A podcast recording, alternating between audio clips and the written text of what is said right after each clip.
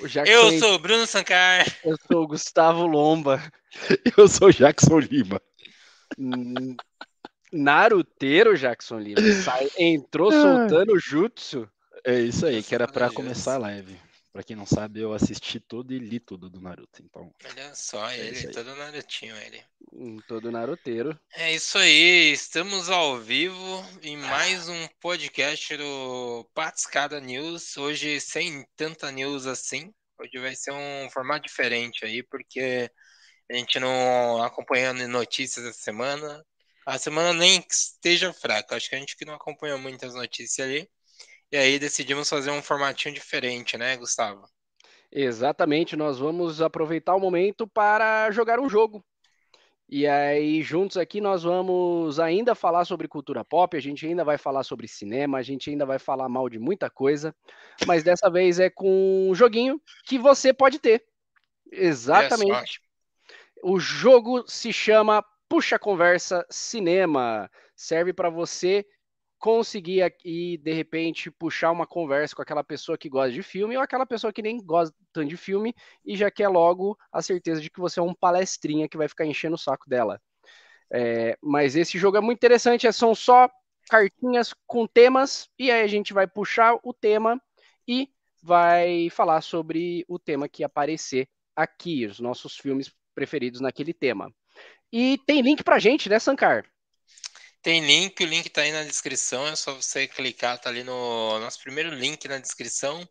Clicou ali, vai direto para a Amazon, lá vocês conseguem comprar e aí já ajuda aí o canal também, já nos ajuda. Só clicar ali, coisa fácil. E além de clicar no link para ir para a Amazon e ajudar no programa de afiliado, a gente tem outros links ali que são para as nossas redes sociais, né, Jackson Lima? Exatamente. E lá você pode seguir a gente e acompanhar um pouquinho das novidades, ver os cortes do que a gente faz aqui no Patiscada.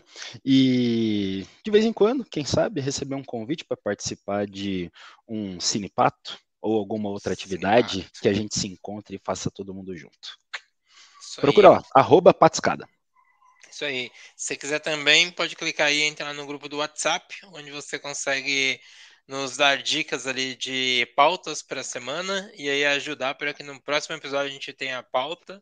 E você também pode mandar as pautas lá no nosso Instagram. Facinho, é só chamar lá, mandar, a gente vai adicionar as pautas aqui. Até lembrei que alguém tinha mandado uma pauta pra gente. Eu falei que a gente ia falar no, no programa e eu não salvei, então eu esqueci, perdi. Mas as pessoas mandam lá. Então, se você tiver sorte, eu não vou esquecer de pôr na pauta. Pensa num programa sincero, velho. Bom, alguém tem que pagar o pato, né? É isso, é isso. Coisa boa. É isso aí. Então vamos lá, vamos começar. É, recados dados, vamos começar ali. Pode puxar um, um tema, Gustavo. Cardzinho, vamos lá, vamos lá. Vamos, vamos começar aqui de uma maneira interessante. Senhor Jackson Lima, você quer que eu puxe o card de cima do meio ou de baixo? Meio. Da meioca, aqui, ó. Tô sacando aqui, ó, da meiuca. Tamo vindo aqui. Opa, tamo vindo aqui, Aí, ó. aí, aí. Aqui da meiuca. E o tema é: em qual filme você mais vibrou nas cenas de ação? Jackson Lima. Pô, com alguma vergonha, eu vou dizer que na época eu vibrei muito com várias das cenas de ação do Tropa de Elite, o que fala muito mal de mim, mas é verdade. 300, caramba, 300, o povo gritava dentro do cinema, foi muito legal, mas talvez o que dê mais vergonha e que realmente eu vibrei mais foi aquela treta no, né, no- nos finalmente ali de, de Guerra Infinita, né? Da galera tretando, tudo quanto é super-herói, tudo quanto é vilão, todo mundo junto, porradaria comendo solta, estancando, Avengers Assemble, não sei o que, os buracos, enfim.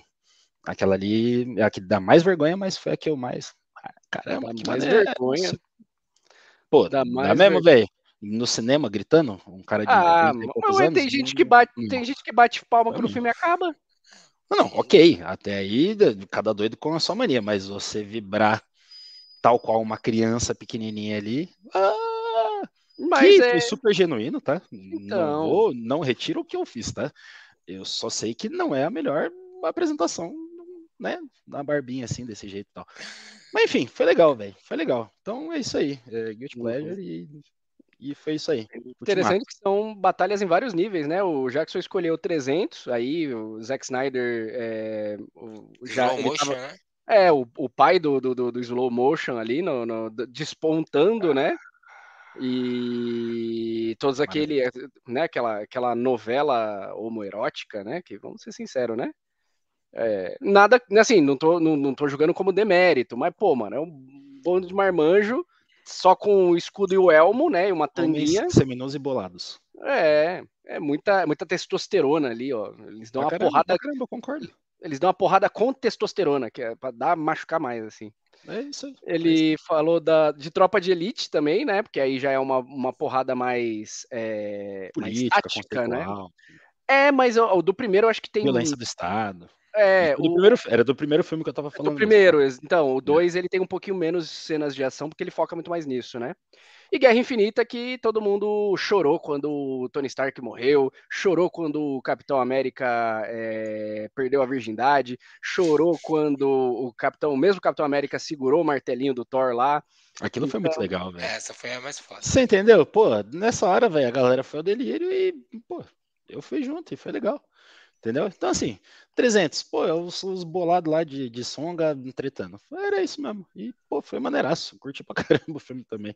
Tropa de Elite, uns bagulho muito errado no, no filme, assim, não, não o filme, né? Mas o que estava querendo se passar ali com, na, na história, né? Não que eles que, queriam entregar aquela mensagem.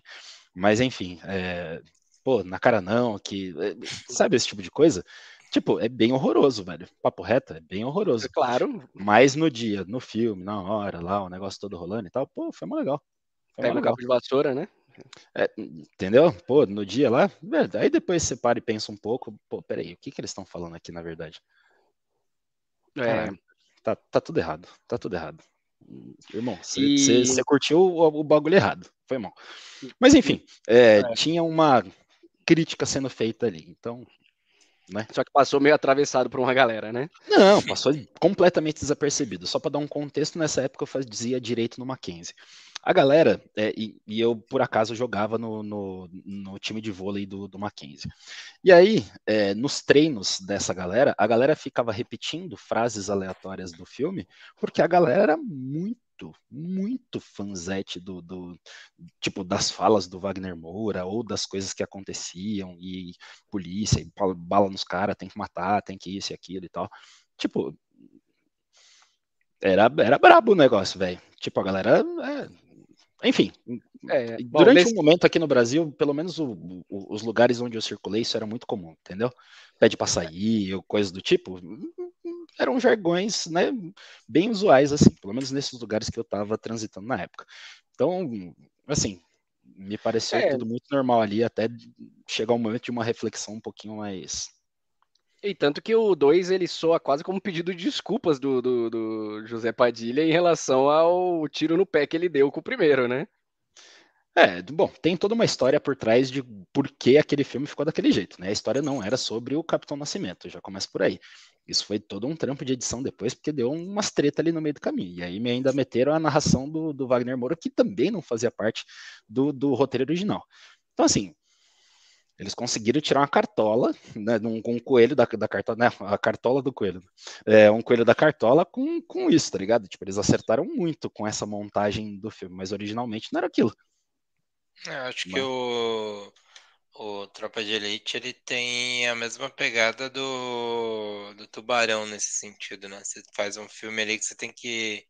Tem um paralelo muito bom entre os dois ali. pode parecer estranho, mas ambos os filmes não tinham sido idealizados da forma original, daquela mesmo do jeito que foi ah, pensado, né? Então você ele tem... ganhou minha atenção ali, né? É, você tem na. Na pós-edição você. Você copia. Né? Pós-produção. Ele sabe vender, mas. Não, é. Ó, 10 minutos de, de, de, vídeo sem pauta, nós já temos um corte com um clickbaitaço. Mano, e, e, assim, incrível a qualidade dele de criar um, um baitzão desse, né, velho? Baitzão, parabéns. É um grande paralelo, né? Porque ambos os filmes ali na, na pós, a história mudou e acabou melhorando, né? Tipo, o que podia ser uma história de desgraça acabou se tornando uma história de, de sucesso ali quanto à qualidade de uma obra da sétima arte, né? Uhum. E falando no senhor, que, que cena de ação te deixou mais uriçado? Cena de ação que mais me deixou oriçado, eu pegaria a cena do Kingsman na igreja. Acho que essa cena dentro da igreja, não sei se vocês assistiram o filme do Kingsman, mas recomendo. O primeiro é muito bom, tiveram, teve um segundo que eu não acho tão legal e um outro que é uma prequel, que é boazinha, mas eu também não, não acho que mantém a qualidade. O primeiro ele é muito bom e é adaptação de uma HQ e tal, e aí o tem uma cena na igreja que é uma cena que ela até simula uma, uma sequência sem cortes, né? E aí você vai ter uma, uma cena desse agente lutando dentro da igreja e é pancadaria, é soco e tudo mais. E é violenta, assim, é tipo aquele soco. É... Cara, você sente a dor nas pessoas. É uma cena foda, assim. É uma das cenas fáceis, assim, de, de ação que você assiste e você fica, caralho, que, que negócio que eu tô vendo aqui. Porque é a edição é muito boa, então os cortes que tem são muito bem disfarçados, então você não percebe que estão tá vendo cortes.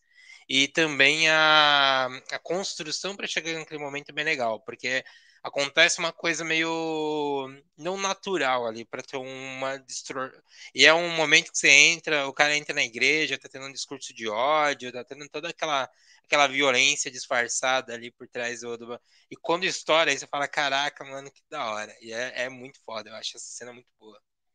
E vale lembrar que a cena ela é temperada com o Free Bird, do Leonard Skinner.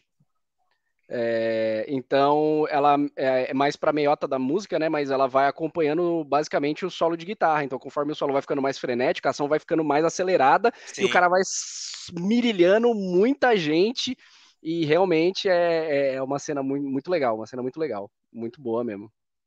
É, e sem falar que ainda no final da cena, né, você tem. Ela acaba e você já tem um choque ali que é logo depois que da, da igreja ali, né? E aí isso também te prende mais, porque tem um, um quesinho de drama ali no final, né? Então isso é muito tem, legal. Tem. Eu concordo que Kingsman, ele. O primeiro é o melhor, disparadaço. O segundo é daqueles filmes que eu assisti e eu não lembro nada. Mas, tipo assim, nada. Zero. Se eu lembrar, eu não lembro nem quem é o vilão do 2. Do, do e o 3 eu acho que ganha porque, tipo, uma, eles batem numa personalidade, tipo, mais, mais pop, né? Que é o Rasputin, né? No... É, é o 2, a única coisa boa é o Elton John lá, que, que é o Elton John no, no filme.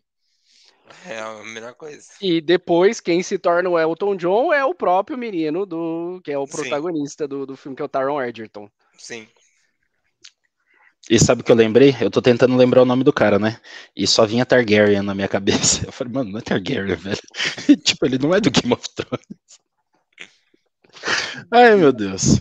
Realmente, realmente. Olha, se eu fosse é, buscar é, na, uma cena de ação que me deixasse é, assim mais mais mais uriçado, eu diria um filme indonésio de ação que é The Raid, né, a invasão, que é um é, a história dele ela lembra muito aquele Juiz Dredd, o remake, que ele uhum. entra no, no, no prédio, o prédio fecha e ele tem que subir para poder escapar. O negócio é bem parecido, né? E só que o cara é da, da equipe de polícia é, de elite lá, seria tipo um SWAT da Indonésia, e ele vai atender uma, uma ligação ali de algum BO que tinha dado, e na verdade, quando ele chega lá, uma emboscada, a equipe dele vai começando a ser morta e só sobra ele praticamente. E foi ali, eu escolhi esse filme porque é justamente ali onde eu descobri que a Ásia como um todo, ela é capaz de produzir uns filmes de ação que você fica, mano, meu Deus, porque até então a gente conhece o cinema chinês, porque ele é o mais pop, né? Mas quando a gente desce para ver o cinema tailandês, né, protagonizado basicamente pelo Tony Jaa, então se você já viu filmes como Ong Bak ou O Protetor, é, dá para você ver bem qual é a qualidade de ação deles. E da Indonésia também é uma galera tipo muito bem, é, é, muito bem com uma qualidade muito bem, muito boa, né, no, no, cinema de ação. Tanto que depois desse filme, você vai ter, por exemplo, gente em, desse filme em específico, você tem um cara indo pro, pro Mortal Kombat fazer o Sub-Zero, né? É, ele veio desse filme. E um outro cara é, ele fez um dos vilões principais do John Wick 3, que era o carinha com a faquinha meio do lado, assim, que é a faquinha de silar, né? É, e, mano, são as cenas de ação que realmente, mano, umas pancadaria que, meu Deus. Mas eu escolhi esse filme. Legal, legal, legal. Segunda rodada, senhores. Segunda, Segunda rodada. rodada. Segunda rodada. Sankar, você quer que eu puxe o card de cima, de baixo ou do meio? Vai o de baixo.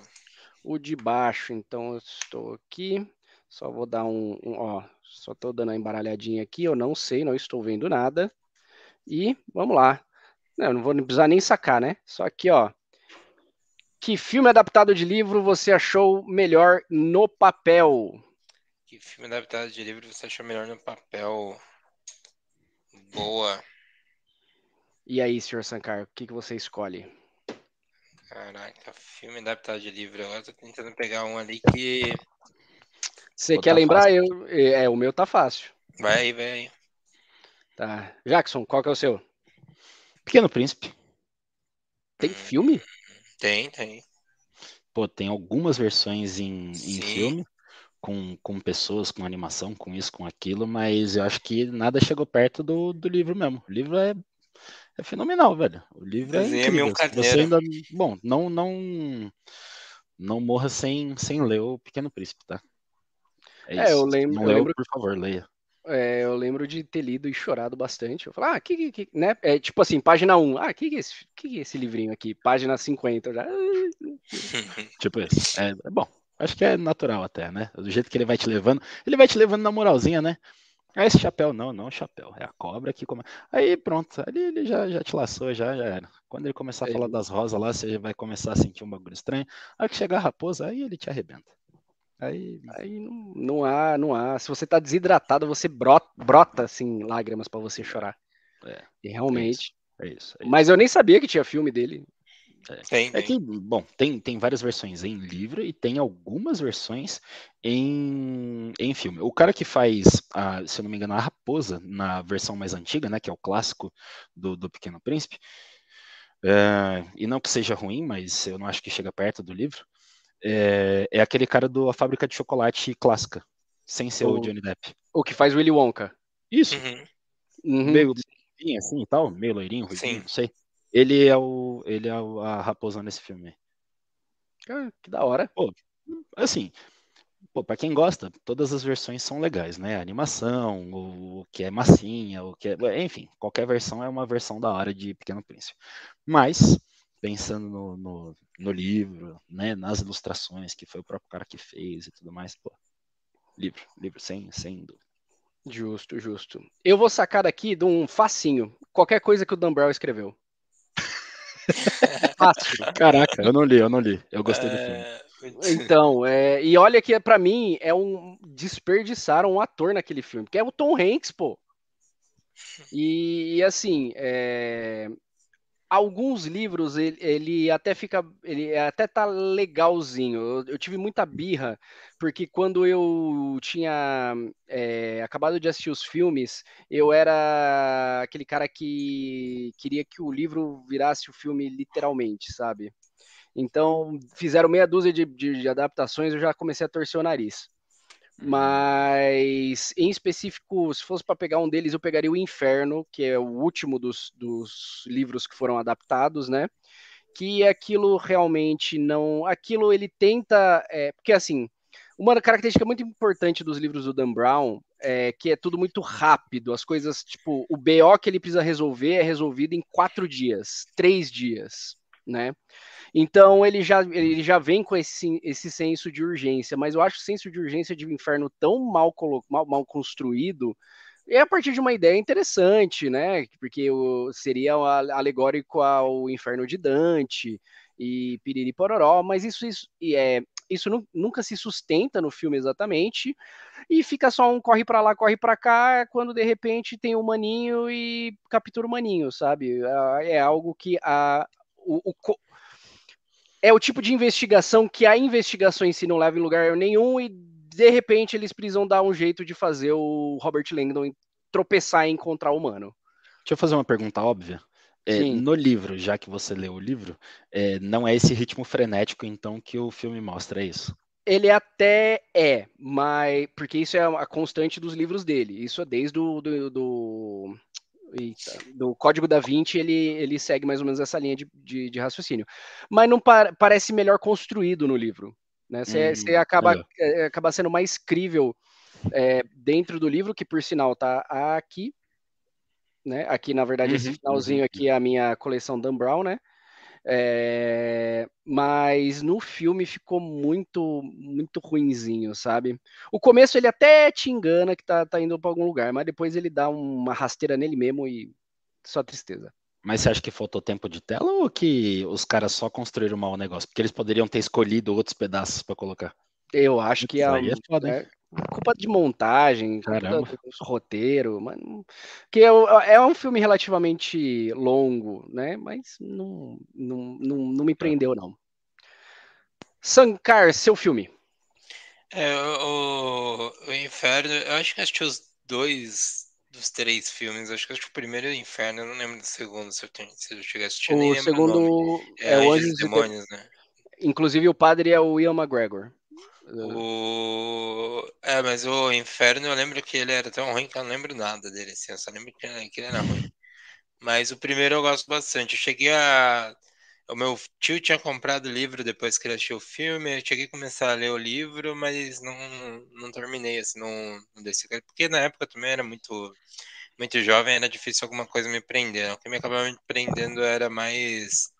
É tanto uh, coisas do Arthur Conan Doyle, né? Tipo o Sherlock Holmes no caso e, e Agatha Christie, que aí cai numa adaptação que eu peguei aqui que eu acho que é mais justa de falar, porque eu tava vendo aqui não tem tantos livros que eu vi que são adaptações, assim, tem uma coisa ou outra, assim, mas é bem, bem raso.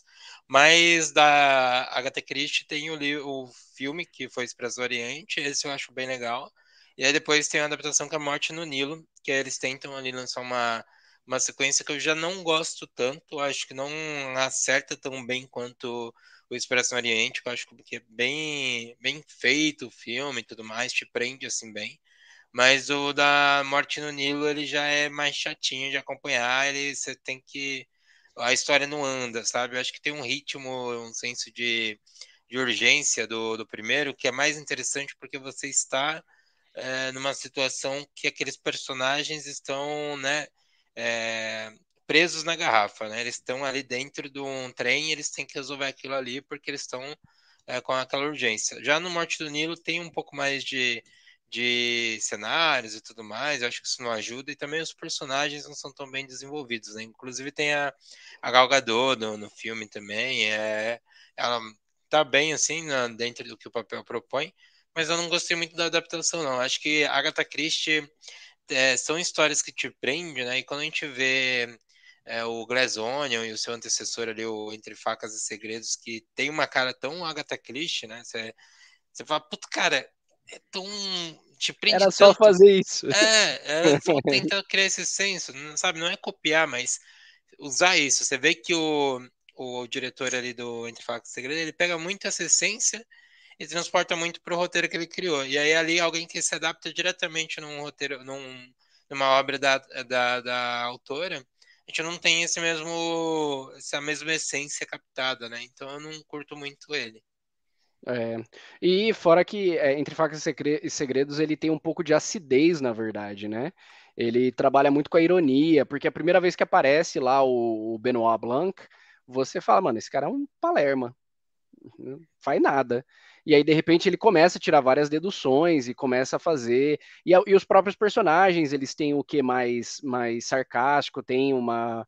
Tem um senso de um. Principalmente o primeiro. O segundo, ele, ele, ele é mais. Ele é mais. É, ele é mais crítico, né? Ele faz a crítica a, a alguns arquétipos de pessoas, mas é, com um pouco menos de humor. O, o, primeiro tinha mais essa cara, tinha o personagem da Ana de Armas, né? Que era a menina que não sabia mentir.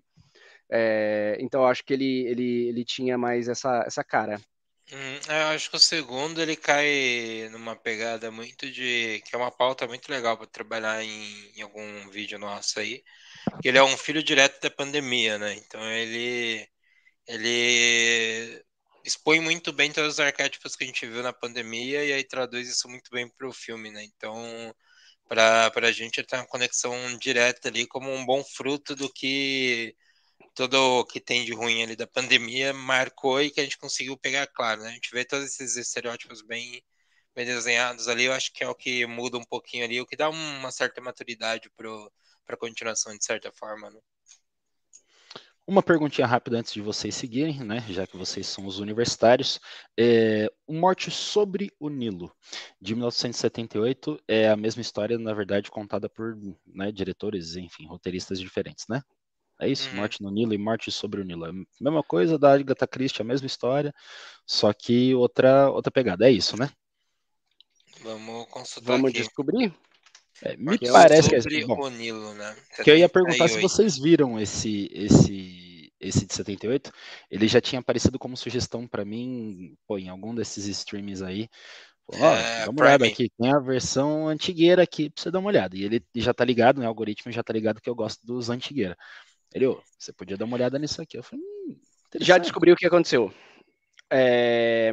Morte sobre o Nilo Sim. e Morte no Nilo são em tese o mesmo filme. O que muda é, na verdade, não deveria mudar, é porque o título em inglês é a mesma coisa, que é Death on the Nile né? E aí esse on ele pode ter o no Nilo ou como on tem, dá, dá essa ideia de superfície, poderia ser morte sobre o Nilo também, né? Então é. é por isso que deu essa divergência na hora de colocar o título do filme. E tipo, sobre o Nilo é on the table.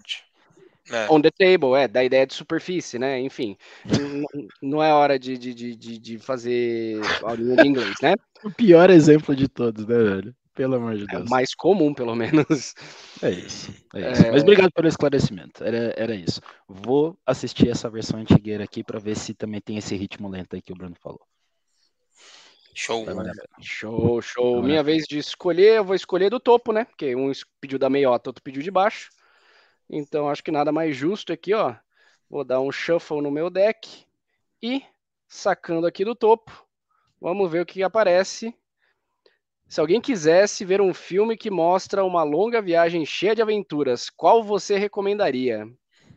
Uma longa viagem cheia de aventuras. E eu que tenho que começar essa caçamba, né? Escolher um. É, só para me entender bem ali eu e pensando aqui enquanto você responde, é um filme que seja uma longa viagem cheia de aventuras. Exatamente. Tá. Eu tenho o meu aqui, espero que ninguém fale ele até chegar a minha vez. Já sei qual que eu vou escolher. Eu vou escolher uma continuação tardia que, apesar de não ser tão boa quanto seu original, apresenta exatamente o que foi descrito no card. Eu estou falando nada mais, nada menos do que Debiloid 2. Debiloid 2 traz eles numa aventura, ele tem essa cara meio de road trip, né?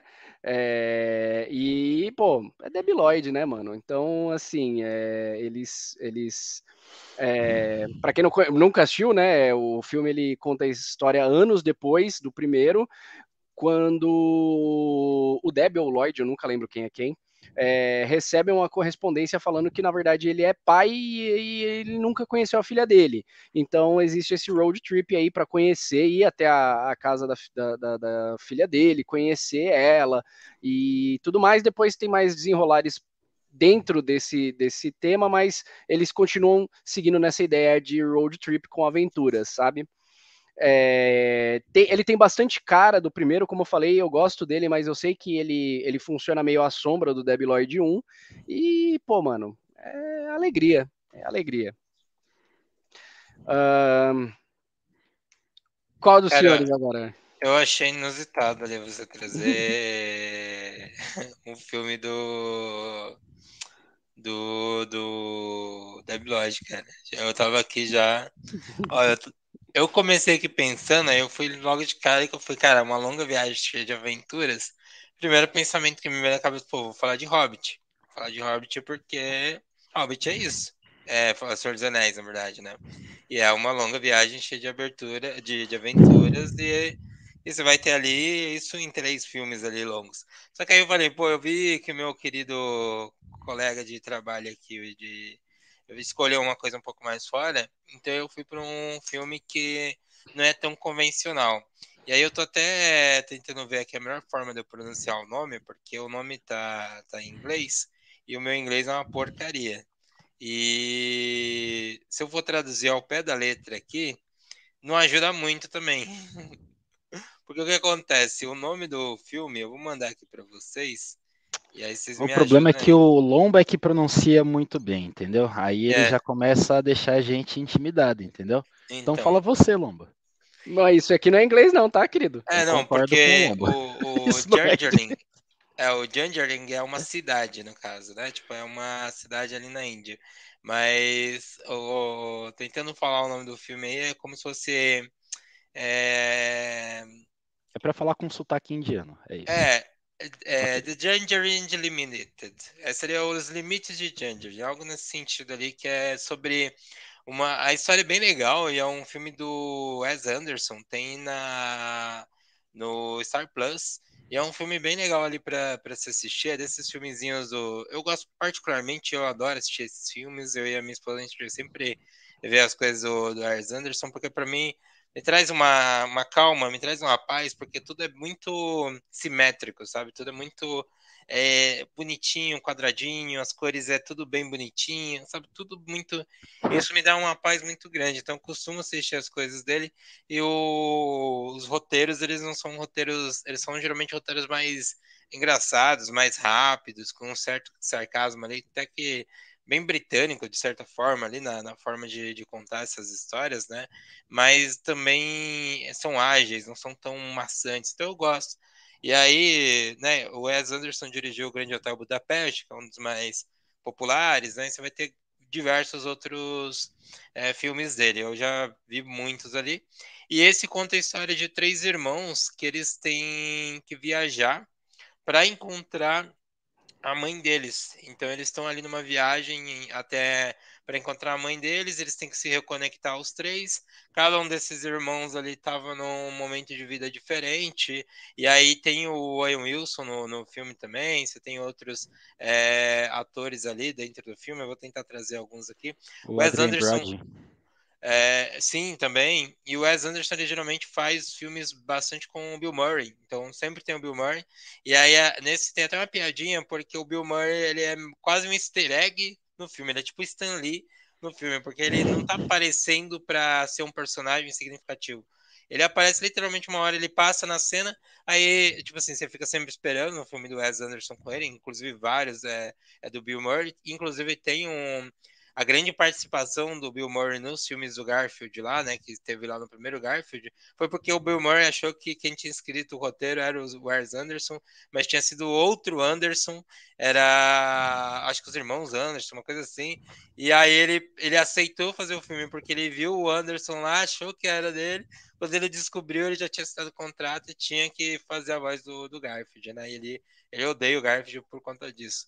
E aí é muito legal esse filme, a história, porque você vai acompanhando esses caras, é, tem todo o lance do, da cultura da, da Índia sendo explorado. É uma viagem, cara. É tipo, eles. A maior parte nos trens da Índia, várias histórias acontecendo, várias coisas loucas acontecendo dentro desse trem, coisas acontecendo ali em volta quando eles saem do trem para nas cidades. É tipo um filmezinho muito divertido de assistir. Eu particularmente gosto bastante desse daí. acho que é um de road trip bem, bem legal. E vale mencionar também que o Wes Anderson tem filme vindo esse ano, né? The Asteroid City. Com. É, a gente já falou dele. Qual é o nome do desgraçado? Com o. Eu falei dele para falar de. de, de é, você, tem, você tem Tom Hanks, você tem o Tom Jason, Hanks, obrigado. Nossa, é, tava aqui, ó. Margot Robbie. É um abençoado. É, então tá vindo aí o próprio Tá vendo? Eu esqueço o nome de um para esquecer o nome do outro. Tem o Brian Costin também. Você vai ter. O mano do, do The Office. É. Tá, Qual deles? Aí, o principal? É o, é o gerente da, da, da, unidade ali. É o Steve Carell. O Steve Carell, pô. Você vai ter vários. Vai ter Edward Norton, que também tá em todo o filme dele. Vai ter William Defoe, que também é comum tá nos filmes. Se eu não me engano, até nesse do de Angeling o William Defoe tá. Ou é o. Não, é o, hotel, o Grande Hotel Budapeste. E você tem o Jeffrey Wright, também vai estar. Tá, vai ter um. Esse filme novo aí tem um elenco pesadão aí. Pesadão, pesadão, legal. E, e a paleta de cores é to, totalmente o Wes Anderson, né? Sim. É exatamente as cores que ele. Como ele gosta de trabalhar as cores no, no, no filme dele, né? Tudo bem vívido, né? Bem, bem colorido. Jackson Lima, seu filme de aventura. Vamos lá. Eu assim que você falou, eu pensei, putz, vai ser a história sem fim. Filme velho. E, enfim, né? Filme velho, ok. Que passava, sei lá, na Globo ali e tal. adorava aquele filme ali. Menininha achava o medalhão lá no livrinho e tal. Blup, aparecia lá no, na terra, sei lá como é que chamava aquela terra lá. Mas é isso aí. E aí brigava com, com o lobo lá. Ou alguma coisa que parecia um lobo. Mas eu falei, pô, não tem uma né? Ele põe o bagulho e apareceu lá do outro lado. Pô, né? Tem a cachoeira, né? Ele tá ali no uhum. é, querendo pular do, do trampolim na escola e quando ele pula, ele acaba. Enfim, pra quem não assistiu, eu não vou nem contar mais nada. Mas enfim, história sem fim. Falei, não é uma puta trip. E aí eu pensei, assim como o Bruno Sankar, numa trip de carro de três irmãos, é, né, a diferença aqui que era de carro, mas são três irmãos que também não se falavam a uma cota, eles estavam meio espalhados ali, e tinha alguma coisa de, de, de problema familiar ali com o pai. E aí o pai é, resolve que vai botar os três filhos para se juntar, um tinha virado militar, o outro era meio vagabundo, mulherengo, o outro era não sei o que lá. E aí, pô, vocês três vão buscar um tal de um Cadillac azul para a mãe de vocês porque, sei lá, não sei se ela estava doente, se era um presente, sei lá o que que era. E aí vocês têm que pegar esse Cadillac azul e atravessar o país numa road trip para chegar até aqui em casa com o carro inteiro, beleza? Pô, tudo que acontece não é para o carro ficar inteiro, obviamente, né? Acontece de tudo para desmontar tudo e eles terem que fazer das tripas coração e fazer o bagulho ficar de novo. Tá na esquina de casa com o carro lá. Enfim, eu acho que né, dos anos 90 eu posso dar o um spoiler, né? Ah, você não quis dar spoiler de, de é, História Sem Fim, que é dos anos 70? É, bom, então não vou dar o spoiler, mas a esquina de casa é um momento muito interessante ali, bem pertinho.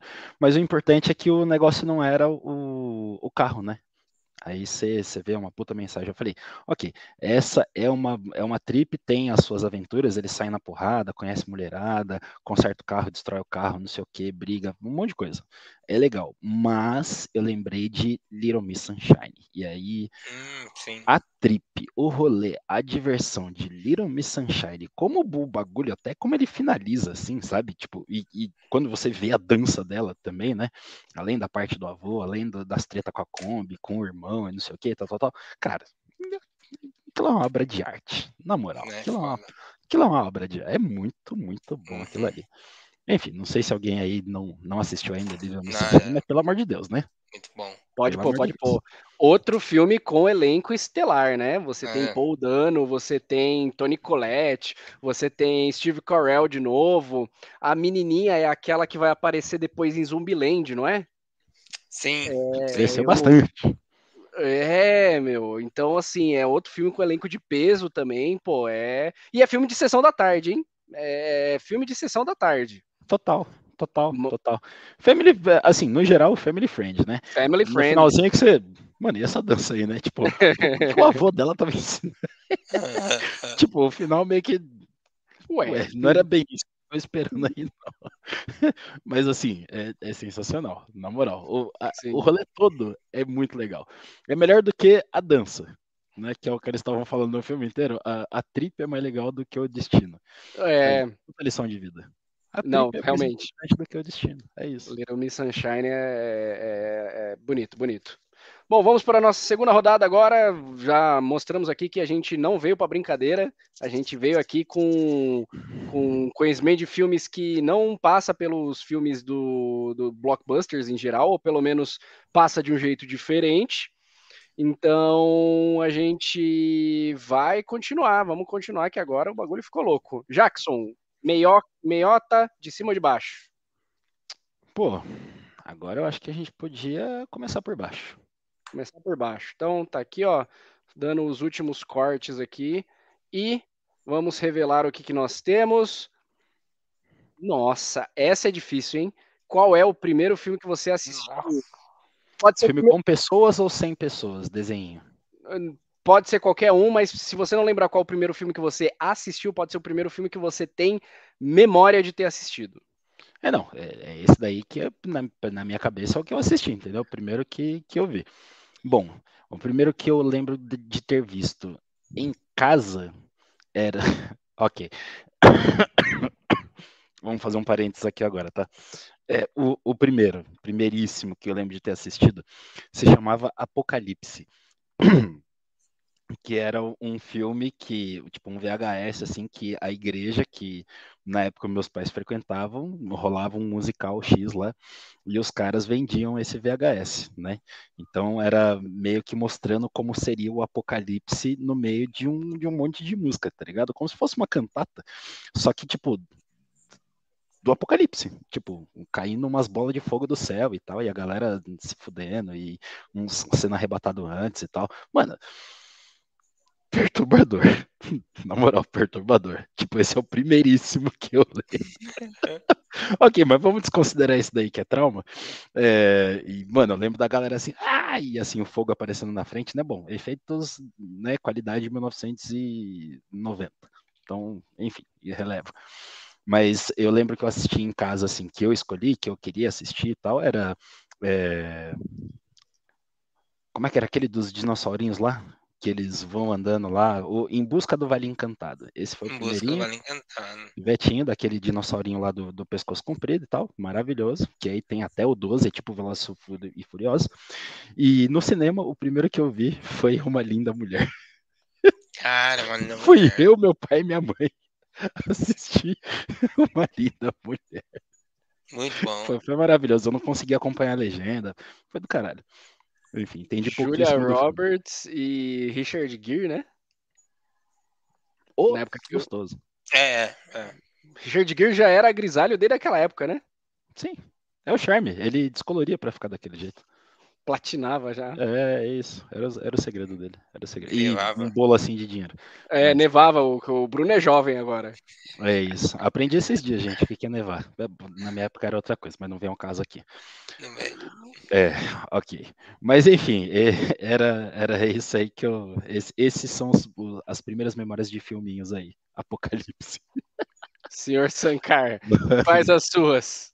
Cara, eu eu não lembro, assim, claro, qual foi o, os primeiros filmes, assim, que eu assisti. Eu até entrei aqui no, num fandom aqui para poder olhar a programação do SBT na, nos anos de 2002 ali, para mim ter a noção do que que, que me vinha à cabeça. Eu passei por alguns nomes aqui que me foram me despertando algumas lembranças, né? É, na época que eu gostava bastante, não lembro se eram os primeiros assim, era muito o, todo. E eu, eu, gosto até hoje desses filmes de encolher coisas, sabe? Tipo, querida encolher as crianças, querida esticar o bebê, querida não sei o quê. E, meu, eu tenho a. Eu, inclusive, a primeira coisa que eu fiz quando eu assinei Disney, lá em 2020, lá, quando veio para aqui pro Brasil, fui assistir a trilogia ali do Estiquei o Bebê, Estiquei as Crianças, porque. E aí eu tava olhando aqui, cara, era, eu gostava muito, porque eu lembro que tem a ceninha lá quando as crianças encolhem, que elas estão andando na grama, eles encontram uma bolacha, mano, eles começam a comer aquela bolacha, e eu achava isso muito foda. Eu falava, caraca, velho, se eu já pensou se encolher e poder comer uma bolacha inteira. Porque eles pegavam. Eu achava isso muito foda. Eu acho que é. É, eu adorava o é, Uma Linda Mulher também era um, um que eu via, porque eu lembro do, da Linda Mulher, esse é que tem aquela a música, né? E eu lembro que a minha, a, a minha mãe assistia essa, essa novela, esse filme, e depois a gente começou a assistir uma novela no SBT que chamava Uma Rosa com Amor, e a abertura é essa música também. Então, tipo, cara, é, uma linda mulher é um bagulho assim muito muito SBT anos 2000 ali, que passava direto, passava direto, assim, tela de sucesso, Cine Belas Artes, essas paradas do SBT. A gente assistia muito SBT na época, né? Eu acho que foi esses são assim principalmente. E eu lembro assim que, né, tem a hora do Rush, mas tinha muitos filmes Wesley Snipes. Era Blade. Cara, Blade era um bagulho assim que era Cara, a gente assistia Blade, ia pra casa da minha avó no final de semana e eu e meus primos ficavam brincando de Blade. Aí um era o Blade, o resto era, era vampiro e tinha que ficar fugindo, cara. A gente ficava com varetinha quebrando um na costa dos outros ali pra matar, falando que era vampiro, cara. Então, Blade, assim, filme do Wesley Snipes, tipo, acho que se eu não me engano, tinha um que era Outra Face. Ele tinha uns filmes assim, genéricos de ação, né? Do, de Brucutu ali é, que aí era contracenava geralmente com é, o Stallone, com Arnold Schwarzenegger, esses filmes assim. E, cara, eu lembro que tinha esses do Wesley Snipes aí que a gente tinha muito, muito, assim, tipo, acho que se eu não me engano, tem até um dele com o Nicolas Cage também dessa época ali que que era essa pegada. Esses são os filmes que eu mais me lembro, assim, de seus primeiros. No cinema, eu vi filme bem mais recentemente, então eu lembro quase todos os filmes que eu vi. Chegou uma época que eu assisti muito filme no cinema, então eu esquecia mais da metade. Mas o primeiro que eu vi foi é, X-Men Primeira Classe. Foi o primeiro filme que eu vi no cinema que eu vi no dia do meu aniversário de, acho que, sei lá, 17 anos. 17, 18 anos. Que foi a primeira vez que eu fui no cinema. Que, nossa, Caraca. E, né? Comentários a se fazer. Ô, Bruno, essa cena da bolacha aí do, do Querido Encolher as Crianças é quando aparecem as formigas, não é? É, é que a, até as formigas vêm por causa da bolacha, eles, eles usam a bolacha como na, numa, tipo uma Tipo vara cenoura para poder. com cavalo. É, para ela poder seguir o, a bolacha. Cara, eu lembro que eu adorava o, o efeito da formiga nesse filme, mano. Falava, é um caramba, Era mano, demais. Formiga tava mó bem feita, mano. Eu Sim. nem vou ver de novo para não quebrar a magia, que é pra... Não, eu confesso, eu, eu assisti os filmes, né, dois, Vai três estragar. anos Não atrás. assiste ali. de novo, não. Eu revi e não foi esses filmes que, tipo, é, é, não me causou tanto estranhamento. Até teve. A Disney tem muito, muita coisa que eu gosto lá que são é, documentários, né? Tipo, bastidores e tal. Eles têm muito material de bastidor. Eu acho isso muito legal. Acho que é o melhor streaming assim com material de bastidor. Eles têm um trabalho de preservação histórica da, do que eles fazem lá, que é tradição do Walt Disney. Então sempre tem muito material. E sem falar das tradições de preconceito deles. Mas é, eles falam muito sobre esses bastidores ali do de stop motion. E aí foi até porque eu, eu quis rever, porque no, o stop motion ele tem uma coisa que anos 90, pelo menos, né, os mais antigos pegam um pouco. Mas acho que nos anos 90 e os 2000 ali, que a galera que fez um pouquinho de stop motion não ficou tão datado assim. Acho que ainda funciona bem, sabe? É, vale lembrar que não tinha, na verdade, muitas opções, né? Ainda, o cinema ainda era muito dependente de efeitos práticos, né? Dos anos 90, que os stop motion, eu lembro do terceiro Evil Dead, né? A, a- a parte que os esqueletos vão se levantando para fazer o, o exército das trevas ali. Foi praticamente tudo feito com stop motion e alguns bonecos. Era isso ou se render aos bonecos de CGI. E para quem lembra de Matrix 2, Homem-Aranha 2 e Blade 2, sabe que se render ao boneco de CGI era delicado. É, na, na época ali você não tava começando ainda, né? Tava gatinhando aí. É, se até hoje, dependendo do filme, você dá uma torcida de nariz, fala isso aí é bonecão, pô. É, mas realmente. Olha, eu vou dar o primeiro filme que eu lembro de ter visto no cinema. Eu não lembro qual foi o primeiro filme que eu vi, não lembro, real, eu tenho zero memórias disso. Mas eu sei que o primeiro filme que eu vi no cinema foi Buddy, o cão amigo. Que é daqueles filmes que tem um Golden Retriever que faz qualquer esporte muito melhor que você. É, e no meu. E no- o que eu assisti era ele jogando basquete, eu acho. E, porra, mano, eu, eu chorei naquele filme porque tem uma cena que o cara, o moleque manda o cachorro embora, aí ele abre o pó de Danone, joga pro cachorro embora e fala, vai embora! E aí eu comecei a chorar naquela merda. E, pô, mano, foi o primeiro filme que eu vi. Eu tinha alguma memória também de ter visto bem quando eu era criança, é o Náufrago, foi tipo bem próximo dessa data. É, E, pô, mano, Tom Hanks, né, mano? Aquele filme é Tom bom Hanks. demais. Chora pra Aquele- caralho. Nossa, e o pior é que eu não chorei em Náufrago. Eu chorei, no- chorei no Bud por causa do, do pet Náufrago, foda-se, pode, pode matar. É, a única parte que agora me traz mais agonia é a cena da dor de dente, né? É, que é... ele tem que que ele pega lá o, o patins do, do, do, do pra, o patins do gelo ali para dar o nossa aquilo ali. Não é foda. É, e, e um disclaimer adicional pro primeiro filme que eu vi sozinho, porque eu só comecei a ir no cinema sozinho muito tempo, muitos anos depois. E o primeiro filme que eu vi sozinho no cinema foi Sete Vidas do Will Smith. Sete Vidas, muito bom. Que Cara, é- Sete Vidas é foda. Teve uma época na minha vida que eu tinha. Hoje em dia é bem menos, assim, mas eu tinha muita insônia e acordava de madrugada, não conseguia dormir. E eu assistia tudo que passava na, na, no, no Corujão. E eu assisti Sete Vidas no Corujão, assisti na Natureza Selvagem no Corujão. Pô, esse filme é. E assisti um outro filme que eu. ah, Esses dias eu descobri o nome dele, mas já não lembro de novo. Deve estar na minha lista de filmes ali, mas. É, que eu era assim, tem um monte de filme que eu assisti na Sessão Corujão, eu não sei o nome dos filmes, porque não tinha intervalo comercial, então não voltava com a letrinha ali. Maravilhoso. Você não sabia. É, era maravilhoso, Uhum. porque você podia assistir o filme direto. Então tem um monte de filme que eu nem jogando no Google, porque é esses filmes eram meio ano- era muito anos 90, 80, né? Alguns até 80, bem mais.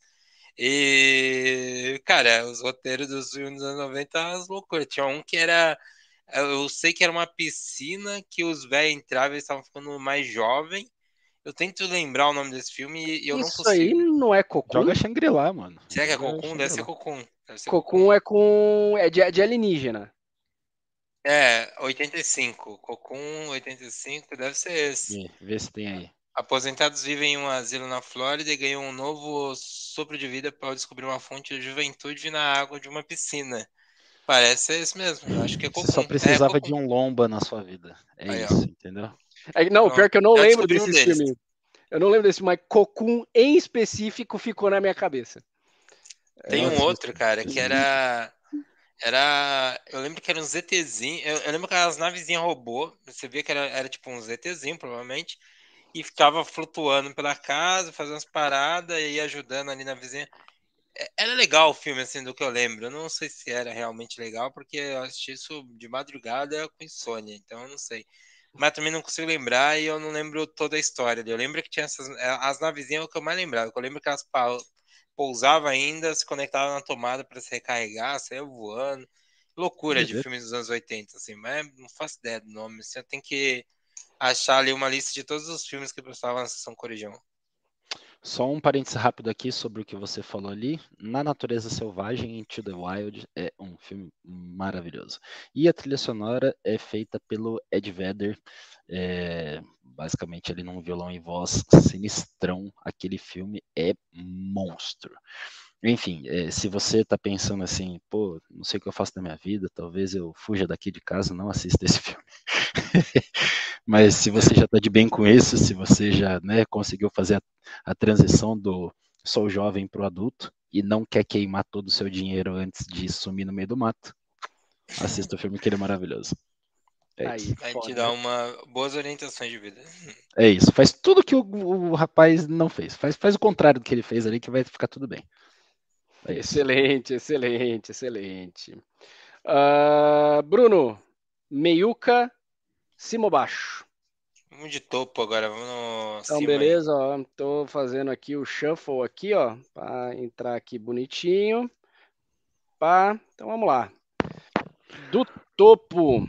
Vamos lá. Filme ideal para assistir só para passar o tempo. O famoso filme Sessão da Tarde, né? Aquele Hum, filme que você consegue fazer sem ficar prestando muita atenção no plot, né? Faz de repente enquanto lava uma louça, varre uma casa.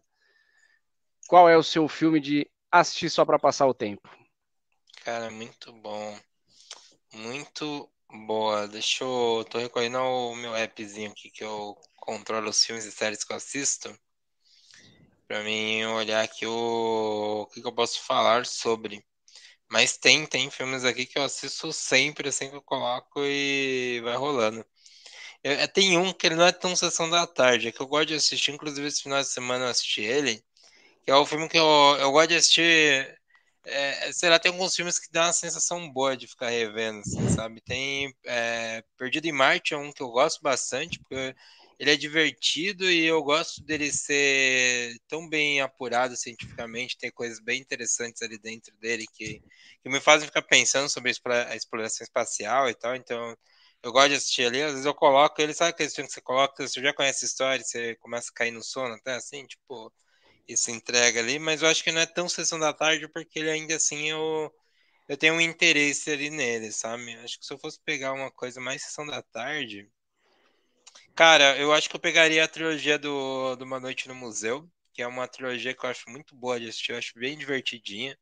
Eu gosto bastante ali, né? A gente tem, além do, do Ben Stiller, a gente tem o nosso saudoso é... Robin Williams. Robin Williams, a gente tem o saudoso Robin Williams ali no primeiro e no segundo, e, e aparece ali um easter eggzinho dele também no terceiro ali e tal.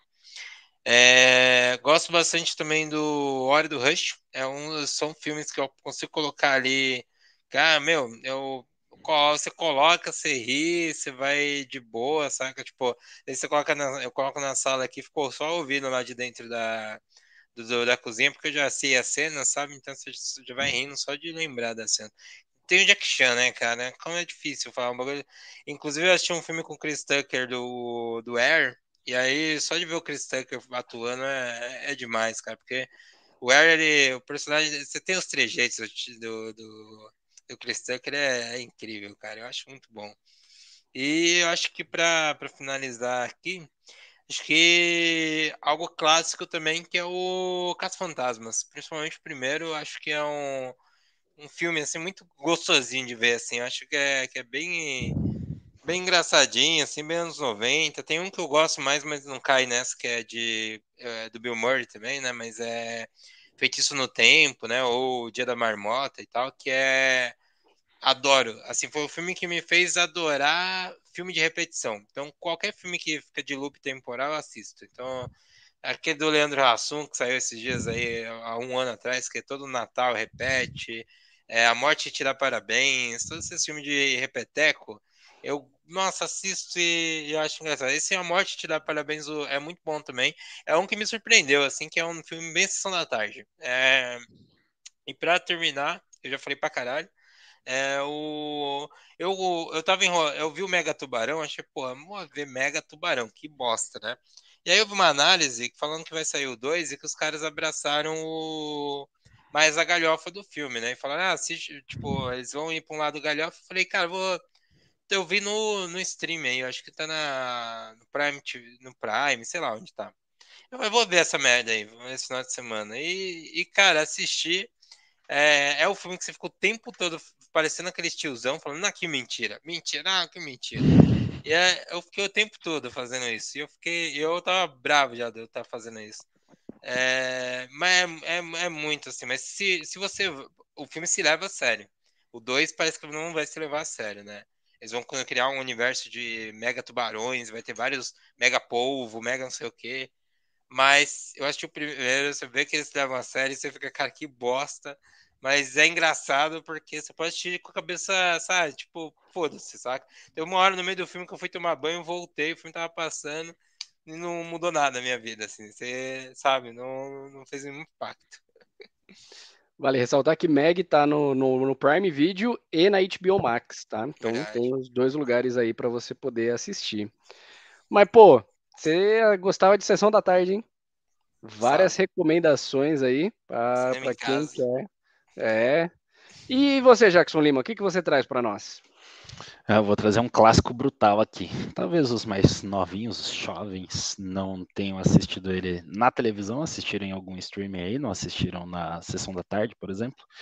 Mas Goonies, né? Goonies é aquele filme que você já conhece, assim, todos os pedacinhos. Você sabe da hora do beijo, que não era para ter dado beijo naquele, e aí quando o outro lá aperta no cinto, que ele sai um outro negócio, e aí o outro ali que acaba virando amigo do slot, e aí, cara, você sabe meio que todos os pedaços lá, como é que o negócio funciona e tal, tal, tal, e ainda assim é incrível, é maravilhoso, né? Então, ele realmente essa coisa do você pode fazer outras coisas enquanto tá rolando ali que você, pô, tá nessa parte da hora. E, e tá maneiro. Mas honestamente, eu não fazia isso muito com filme, eu fazia com série.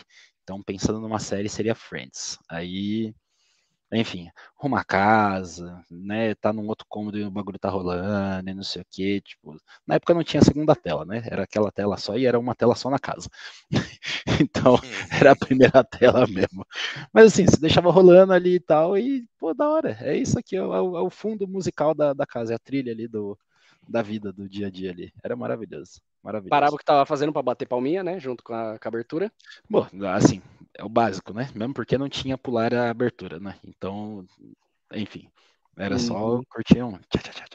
Uhum. E ali tem a treta da quantidade de palmas, mas outro dia a gente fala sobre isso. Ixi, não, não tô sabendo, eu não, não tenho a carteirinha de, de, de Friends, então não, não sei da treta. É isso, assiste e vê quantas palmas são. Depois você fala. E aí tá aí a treta. Brabo, hein? Brabo. É controversa, é controversa. Bom, eu acho que o Jack falou uma coisa que é verdade, que eu acho que é muito mais fácil de fazer quando é série, e se fosse em relação à série, eu diria House, porque é a primeira série que eu maratonei, né?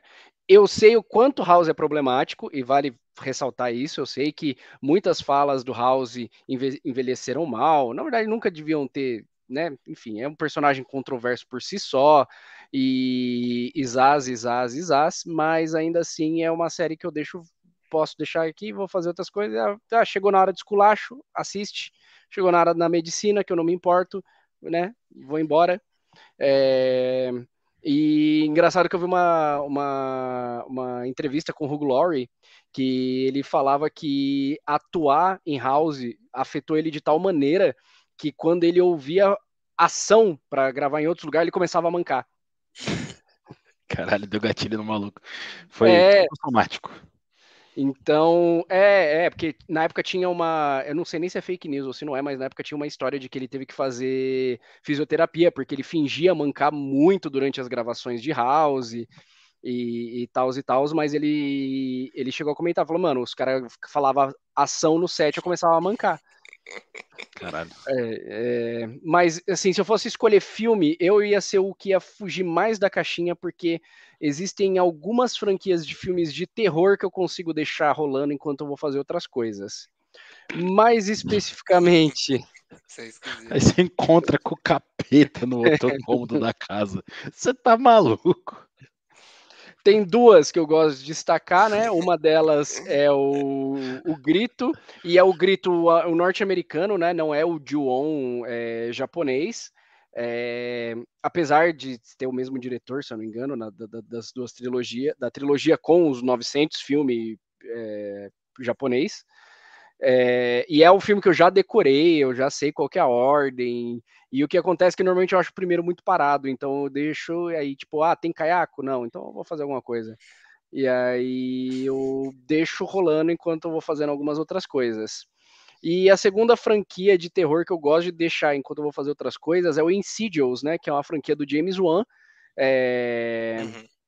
Que é o da, da viagem astral, né? O cara. Sim, o menino... né? No Brasil Isso, é o que é muito ruim porque dá para confundir com a série, né? Né.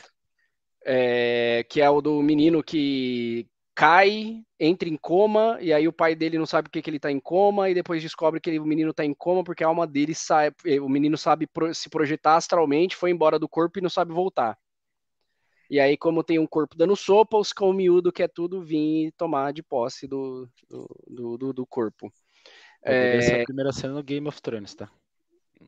Mas não tem sexo no filme, então... Não, ok, caiu, ficou em coma, o pai não sabe o que aconteceu.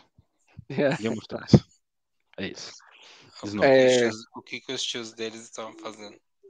É... e aí, tipo, é uma franquia também que eu já assisti no... trocentas vezes, os quatro filmes, né? E para mim, pá, eu deixo, pô, deixa e vai fazer outra coisa, né? Eu acho, eu acho bem, bem divertidinho. É, mas é isso, eu não, eu não. Às vezes tem alguns filmes de ação também que dá para fazer a mesma coisa, mas eu não consigo lembrar de um que eu tenha feito isso, sabe? É, mas eu acho que essa é a, a minha escolha. Vamos da, da saideira agora, senhores? Vamos fazer uma saideirinha. Saideira, saideirinha. Saideirinha é minha, hein? Então vamos lá. Eu vou tirar da meiota, porque, né? Um puxou de baixo, outro puxou de cima, eu puxo de onde falta. É, é aqui é assim, é tudo, tudo pensado. Né? Plot twist, vocês acharam que não tinha roteiro, mas na verdade tem roteiro. Uh, eu tô puxando da meiuca aqui, né? Vamos lá. Vamos ver o que, que vai sair. E o que, que nós temos aqui é diretor favorito. Eita! Diretor favorito. É sempre. Eita, que essa aqui vai. Essa é boa, essa é boa. Bom, eu tenho que escolher um diretor favorito. E assim, vamos lá. Escolher um diretor favorito, já vamos começar com um disclaimer, porque eu não quero comprar briga com ninguém. Não hoje.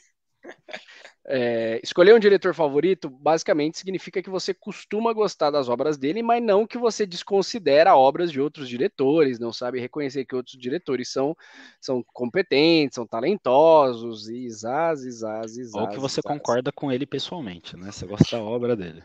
Ah, você tá. Adora um Woody Allen. É, não, o cara vai... James Gunn, né? Eu espero que seja pela obra. Não, mas eu não vou escolher James Gunn, eu vou escolher outro James, que eu já falei dele, agora há pouco, inclusive. E eu diria assim, um pouco pela versatilidade, um pouco também porque ele se demonstrou muito competente para startar várias franquias.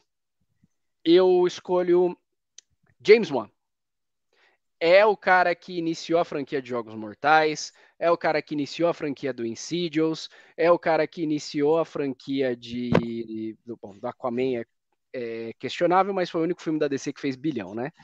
É, então, é um cara que, tipo, começa muito bem os projetos e tem um parceiro de, de direção também muito competente, que é o Liu Anel, é, que, a contragosto do Bruno, é o cara que dirigiu O Homem Invisível, né?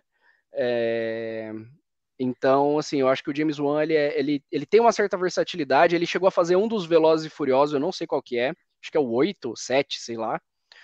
É, então, assim, ele mostrou que ele sabe domar a ação, ele já tem um talento para terror. No terror, ele já tentou explorar é, mais de uma vertente, né? A gente acabou não comentando, mas ele é o pai do Invoca Verso, né? É, então, assim, eu acho que ele, ele sabe lidar com bastante, é, bastantes frentes, assim, e eu gosto bastante dos filmes que ele, que, que ele faz. Então, minha escolha é James Wan. Bruno é, Sankara. Também tem dedinho dele ali no, no Aquaman, né? Não sei se chegou a mencionar ali, eu posso É, perdido. o Aquaman é dele, né? O... Uhum, sim. E... O... É, o... realmente, os Jogos Mortais é, que é uma das franquias que eu vi tudo de terror, assim. Acho que é uma das poucas franquias de terror que eu vi tudo. Só não vi Espiral, que é o desse ano passado, né? Do mais recente. É, também não vi boas críticas, então não me interessei mais em ver. Mas também, se pegar toda a franquia é do, dos Jogos Mortais, ali os primeiros, o primeiro, né, que é, que é dele, eu acho eu nem lembro se o segundo já continua com ele. Mas o primeiro eu acho que é o melhor ali da, da franquia, né? Não que os outros não sejam ruins, eu acho que tem boas coisas, eu particularmente gosto. Mas é, realmente ele tem bons projetos ali no, no, nome dele. É que eu não gosto de terror, né? Mas apesar disso, eu trago alguém que pode ser considerado como terror, é, que é o Jordan Peele. Eu curto muito uh, os filmes do Jordan Peele.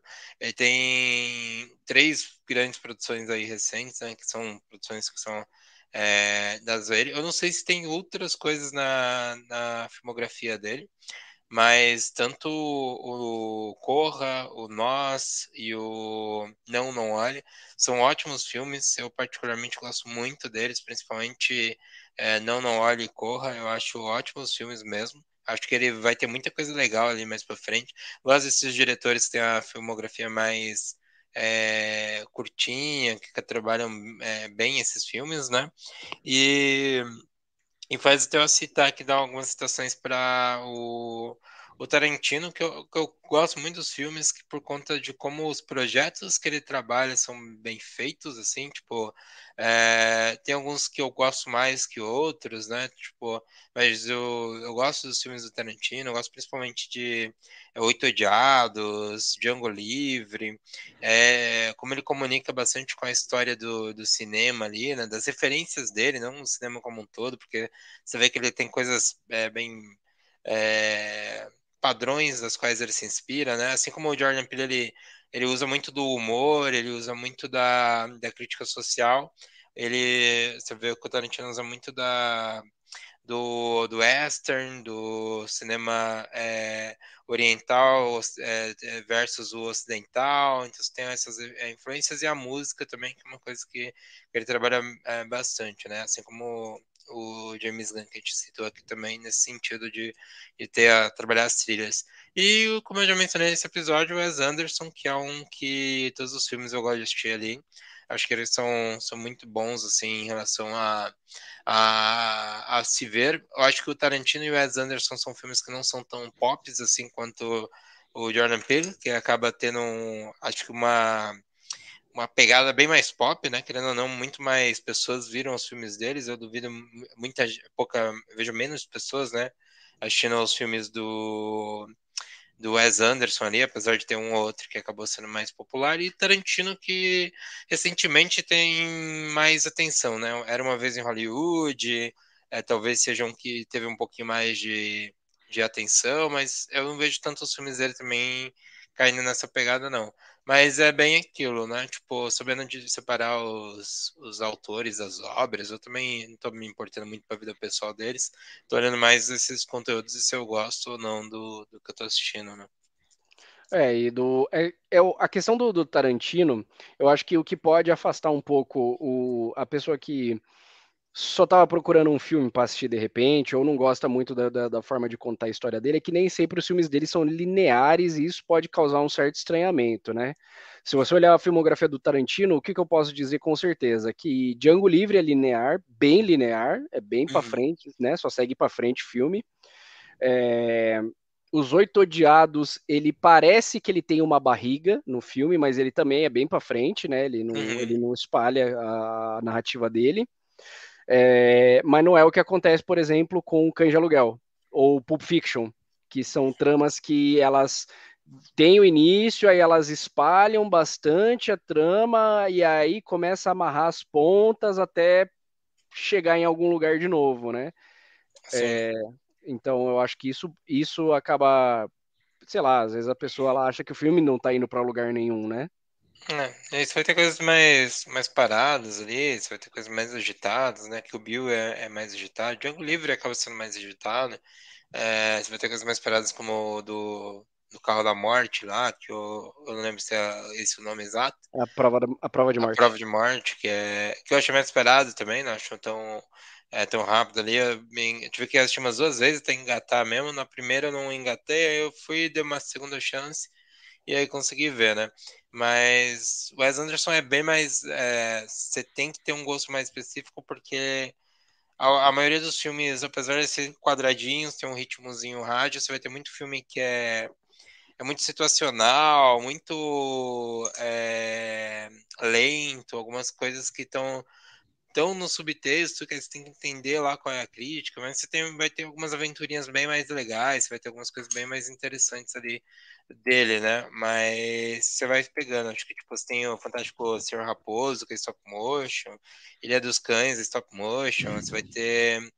É, aqui que talvez seja um que é mais fácil da galera gostar é o Grande Hotel Budapeste que, que é um pouco mais ágil e tudo mais você tem os excêntricos Tanner Bounce que é, tem um Ben Stiller até mas é um filme também que que é, é todo excêntrico ali, então você, não, né, eu acho que é um filme mais lento, assim, é, é parece que eu, eu, pelo jeito eu gosto de filme chato.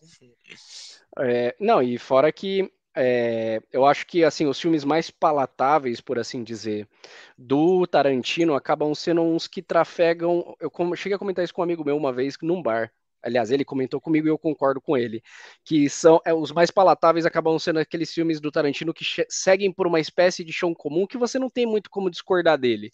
Quando você olha, por exemplo, pro Era Uma Vez em Hollywood, pô, mano, é, é, é o culto de Charles Manson, mano. Tipo, é, tá, tá, tá fácil, né, de, de você se relacionar hum. com os personagens. Ou Django Livre, pô, mano, é escravidão, mano. É, é, é, é fácil é extremamente fácil você é, comprar a história do, do, dos personagens nesse tipo de, de texto, né? Não precisa ter muito subtexto. Na camada superficial você já comprou o negócio e acabou. Ou uhum. também o Bastardos Inglórios. Pô, mano, é matar nazista. Tipo, pô, mano, é fácil, é, é, é digerível muito fácil esse tipo de coisa, né? Coisa que não acontece nos Oito Odiados, que, por exemplo, nos Oito Odiados, o nome é, é, é, é cirúrgico nesse sentido, porque não tem um que se salve. Todo mundo tem só o seu interesse próprio para desenvolver a trama, assim como Cães de Aluguel, ou até mesmo Pulp Fiction. Pulp Fiction é um, sabe, ele, ele, ele é muito mais centrado dentro das vontades dos próprios personagens do que numa moral norteadora do filme em si, né? Então eu acho que isso acaba deixando. É, quando, quando ele é mais assim, tipo, ó, a gente tá matando nazista. Aí você fica, ah, não, beleza, vamos ver, né? Fica mais é. palatável nesse sentido. É, Oito Odiados é até um filme que eu fui ver no cinema com a minha esposa na época a gente namorava. E eu fui porque eu, é o único que do Tarantino que eu vi no cinema, eu, eu queria ver um filme dele no, no cinema e tal. E aí, né, queria, independente, né, ele captou com a qualidade boa e tal, mas é o cinema que eu fui ver em Suzano na merda, então muda muita coisa. Mas queria ver. E aí eu lembro que, tipo, ela cagou pro filme, ficou o tempo todo mexendo no celular lá, ficava saindo do filme, porque, né, tipo, é um filme, ah, que nem você falou, tem uma barriga, mas ele é um filme ainda ágil, né? Uma história que ainda é um pouco mais contínua, né? Dentro desse sentido. E o senhor Jackson, o que, que o senhor traz para nós de si? Traz, traz aqui, aquele diretor, aquele que ninguém conhece, aquele diretor argelino. Traz a, aquele Pô, diretor. Na trave. Ah, ah lá. Bateu ah na lá. trave. Não, mas ó, ó, bom, vamos, vamos concordar numa coisa aqui. O, o, o diretor que eu assisti tudo, que eu gostei de tudo que eu vi e que eu, pô, vai sair um negócio novo do cara, eu vou querer assistir com certeza, é o Tarantino. Né? Eu, tipo, eu não sou muito fanzete do, do cara assim, mas eu parei para pensar que, pô, quem que é o cara que eu realmente assisti um monte de coisa do cara ou tudo que o cara fez e eu gostei de basicamente tudo que eu vi? Tarantino. Eu até peguei a, a listinha de filme deles aqui, ó, do, do, do Tarantino, pô, Cães de Aluguel. Sinistro. É muito foda essa história. Pulp Fiction, pelo amor de Deus, né? Pelo amor de Deus, que, que história que é essa, né? Jack Brown, que é muito legal, é muito legal. Tipo, eu curti muito esse, essa história aqui. Aí depois ele vem com Kill Bill 1 e 2. E, pô, Kill Bill, né? Fala sério. Aí tem a Prova de Morte, que eu particularmente gostei muito. E, e quando eu assisti, eu contei pra vocês, foi uma apresentação conjunta do A Prova de Morte com o Planeta ah, Terror. Ah, o Planeta Terror, que eu também achei muito legal, acho que combina muito quando eles se juntam ali para qualquer coisa, né? Robert Rodrigues e o, e o, Tarantino, acho que conversa facilmente as coisas ali. Uh, depois teve aqui 2012. Aí teve Django Livre, depois era, era uma vez em Hollywood, e aí em algum momento aqui, ah, em 2015, teve Os Oito Odiados que foi filmado no, no Panavision 70, né? Que é o, tamanho do o dobro do tamanho do filme, não sei o que, tem todo aquele negócio ali. Pô, um jeito caro de, de fazer um filme. Mas assim, eu gostei de todos os filmes, eu gostei de todas as histórias, eu gosto das tretas, eu gosto de como se desenrola as tretas. Pô, é, assim, eu curti tudo. Mas vocês falaram pra caralho do Tarantino. Então, beleza, Tarantino, né, não tem o que falar. É, é isso aí. Mas para falar de outros dois caras que eu gostei muito do que eu vi e que, uau, olha como isso daqui é legal. Tipo, e que não passava pela minha cabeça que seria tão legal assim. Primeiro, Pasolini, cara, Pier Paolo Pasolini, é, diretor italiano, fez algumas das obras mais famosas do cinema, das mais também enfim, que geraram mais bafafá, né? Ele fez, por exemplo, Os Contos de Canterbury. Os Contos de Canterbury é um, é um livro de contos dos mais famosos do mundo, né? É o Gregory Chaucer contando qual que é a história ali dos, dos ingleses, basicamente. Tipo, ele, esse livro ajuda a fundar as bases da língua inglesa, é um puta de um livro importante, é um puta de um filme da hora, assistam. Enfim, é, plus 18, né? Nada do Pasolini era para crianças, ok? Tudo plus 18. Ah, tua mãe tá por perto? Não aconselho. Não aconselho. Mas enfim, é, puta filme. Ele também fez As Mil e Uma Noites, que também aproveita alguns personagens que participaram lá. Aliás, do, do Const Canterbury, a filha do Chaplin participa. Pô, é, é, muito foda esse filme, é muito foda. Mas enfim, As Mil e Uma Noites, que também é super legal. É, enfim, já tem essa pegada mesmo da história das Mil e Uma Noites mesmo, só que na pegada Pasolini de, de contar as histórias, né? É, e ele também fez um outro que ficou muito famoso, foi muito importante, que é o Salão ou 120 Dias de Sodoma. E aí o bagulho é pesadíssimo, tá ligado? É tipo tortura, humilhação, os caralho. É, bom, 120 dias de Sodoma, né? Então dá pra você tirar aí mais ou menos o que que era do que, que o filme tá, tá tratando ali. Pô, mas são assim obras que, que fizeram ele ele ser muito perseguido na Itália, né? Além dele né, ser homossexual e na época isso era um problemão ali para ele. Além disso, as obras que ele criava e que confrontavam muito a igreja, né? Nos contos de Canterbury, um capeta caga um padre. Então, assim, se você conseguir ser mais ofensivo do que isso, você, por favor, você, você ilustra para mim, porque, cara, mais do que isso, tipo, é literalmente um, um capetão, uma bundona gigante e começa a sair uns padres, tá ligado? Tipo, é, é, é pesadíssimo o negócio, assim. Mas o cara tem todo um jeito de fazer isso acontecer, entendeu? Então, ao invés de ser só um negócio só tosco, não é só tosco. Tem uma crítica, tem um jeito de fazer ali muito foda. O cara, pô, gêniozinho. E para fechar, o Fellini, né? Fellini, pô, tá de sacanagem também. Esse cara, o que ele fazia de filme da hora. E assim, eu, eu já disse que eu sou fã dos filmes veiote, né? Então, pô, esse é um cara para você amar. Tem o, o, tal do Nino Rota, né, que fez boa parte das trilhas para ele, ele foi um grande parceiro fazendo as trilhas sonoras, é o cara que também fez a trilha do Poderoso Chefão 2, que ganhou o Oscar, do primeiro Oscar acabou não gostando, eu ia fazer um vídeo sobre isso, acabei não fazendo, em algum dia eu, eu conto essa história aí. Mas enfim, é, ele também fez 8mm, Os Palhaços, Satiricon, A Doce Vida, e o que eu mais gosto, o Amarcord, que tem a trilha sonora assim das mais incríveis que já escutei na minha vida, né? É, pô, esse filme é, é, maravilhoso e a trilha só deixa ele mais maravilhoso. Tem muito contexto de guerra nos filmes dele, tem muito essa coisa assim, mas pô, muito maneiro. Assistam Fellini que só vai só vai fazer bem. Só, enfim, historinhas gostosas de assistir ali na, na sua maioria, algumas com contexto mais, mais pesado ali de guerra, não sei o que que eu falei, mas, pô, puta diretor, puta, ele sabia o que ele estava fazendo, velho. Então, já que, né, Tarantino todo mundo já gosta, a gente já falou, bora para esses outros dois aí que vai abrir a mente aí. É lá, Jackson nunca decepcionando, né? Todo cultzinho ele, todo cultzinho todo, ele. Todo cultzinho. Eu, do Pasolini, eu tava tentando lembrar qual que é o filme recente que eu vi, que é um filme de época sobre a história de um diretor italiano, é um, a biografia dele, e ele menciona o Pasolini, se eu não me engano, tem um, aparece um ator interpretando um personagem que é o, o Pasolini, se eu não me engano, porque é, eu, eu, eu, acho que foi algum do Oscar do ano passado, assim, de 2021 para 22, né? Porque eu, eu me lembro de ter visto alguma coisa que pegava ali, falava um pouquinho sobre. É, eu não sei se o filme era sobre o Pasolini ou se é, o, o personagem era um, um, outro diretor que foi influenciado também pelo Pasolini, mas é, é bem legal. Mas bacana, Jackson, bacana sempre com as indicações aí bem. Agora, o, o Lomba, você falou o seu também? Já falou? Eu, eu já meti James Wan, já, já passei aqui, ó. Para poder encerrar direitinho aqui. Coisa boa. Deixa eu só contar uma curiosidade idiota, não vai mudar Pode. absolutamente a vida de ninguém, mas eu trabalhei no, num cinema, lá no Cine Sesc, né? E teve uma época que só passava todas as sessões de todos os dias durante tipo dois meses, só passava os contos de Canterbury. Não sei porquê, mas só passava os contos de Canterbury. Então, primeira sessão, contos de Canterbury. Segunda, às 10 horas da noite, última sessão, contos de Canterbury. Durante dois meses aquilo ali, porque estavam preparando para alguma mostra, alguma coisa assim. Eu assisti pelo menos 32 vezes os contos de Canterbury. Caraca. Tipo, mais de duas horas de filme. Cara, a, a, musiquinha da introdução, ou não sei o quê. Tipo aquele que a gente falou do filme que dava pra você ir fazendo as coisas, você já sabia tudo.